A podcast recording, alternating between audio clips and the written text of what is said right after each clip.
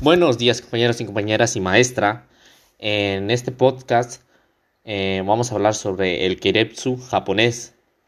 Eh, para empezar con este artículo, vamos a empezar hablando sobre el Saibatsu antiguo y el Saibatsu moderno, ya que no podemos hablar del Kiretsu sin relacionarlo con el Saibatsu, ya que viene de una transformación que parte del Saibatsu, ¿no?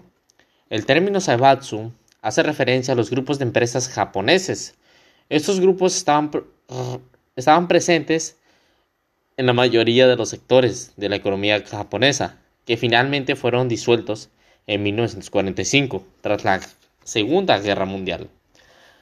Esta, llevaba una dirección que controlaba, que estaba controlada por aquella familia propietaria de la empresa del grupo con más poder, además de sus miembros que habían cursado estudios universitarios y técnicos en las mejores escuelas europeas y americanas.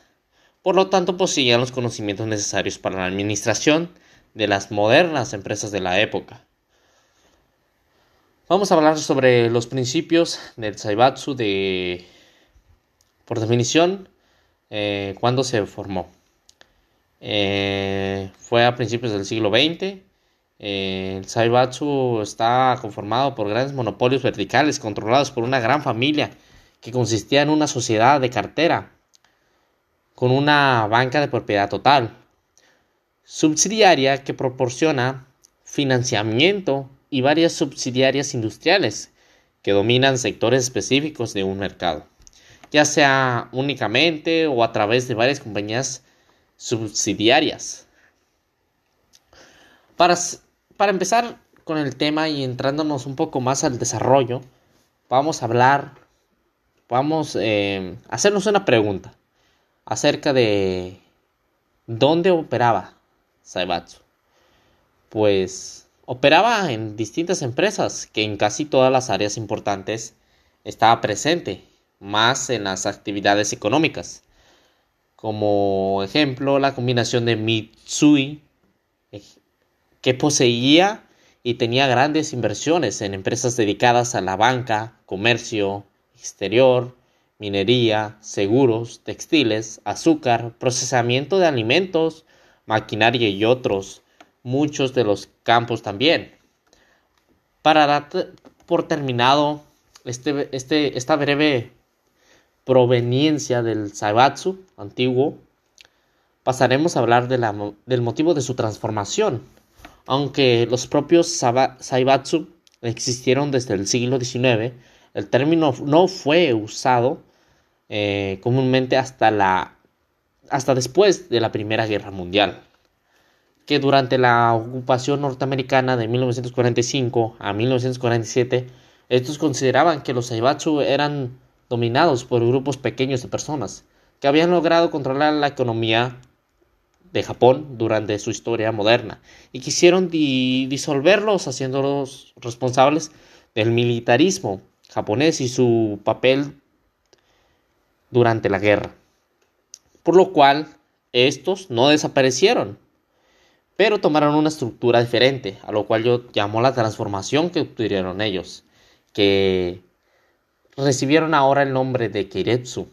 El tema principal es el término japonés que hace referencia a un modelo empresarial y de mantenimiento industrial, en el que existe una coalización de empresas unidas por ciertos intereses económicos, como comúnmente en cualquier empresa se puede ver. Ok, los Keiretsu era, eran el corazón de la actividad económica e industrial dentro del imperio de Japón y tenían una gran influencia sobre la política nacional y exterior japonesa, por cierto. Eh, el partido político Riken Seiyukai fue considerado como una extensión del grupo Mitsui, que también tenía conexiones muy fuertes con el ejército imperial japonés. Asimismo, el, el Riken Miseito estaba conectado al grupo de Mitsubishi, al igual que la Armada Imperial japonesa. Como comenzó la Segunda Guerra Mundial, los cuatro grandes Saibatsu, Mitsubishi, Sumitomo, Yasuda y Mitsui solo tenían control directo sobre más del 30% de industrias de minería y química y metalúrgica. Entonces Japón eh, tenía el 50% del control de mercado de maquinaria y equipo. Y una parte significativa de la flota mercante, comercial extranjera y el 70% de la bolsa de los valores. En conclusión, para dar por terminado ese tema del Keretsu, básicamente solamente hizo la transformación a lo largo del tiempo, eh, básicamente en la forma en la que se conocían, pues cambiaron del nombre de Saibatsu a Keretsu, pero tenían las mismas relaciones con las mismas empresas, con los mismos socios, con las mismas maneras de desarrollarse, las mismas maneras de administración y en conclusión solamente cambió y se transformó el nombre. Y eso se le conoce como la el Saibatsu moderno o la segunda etapa de, del Saibatsu.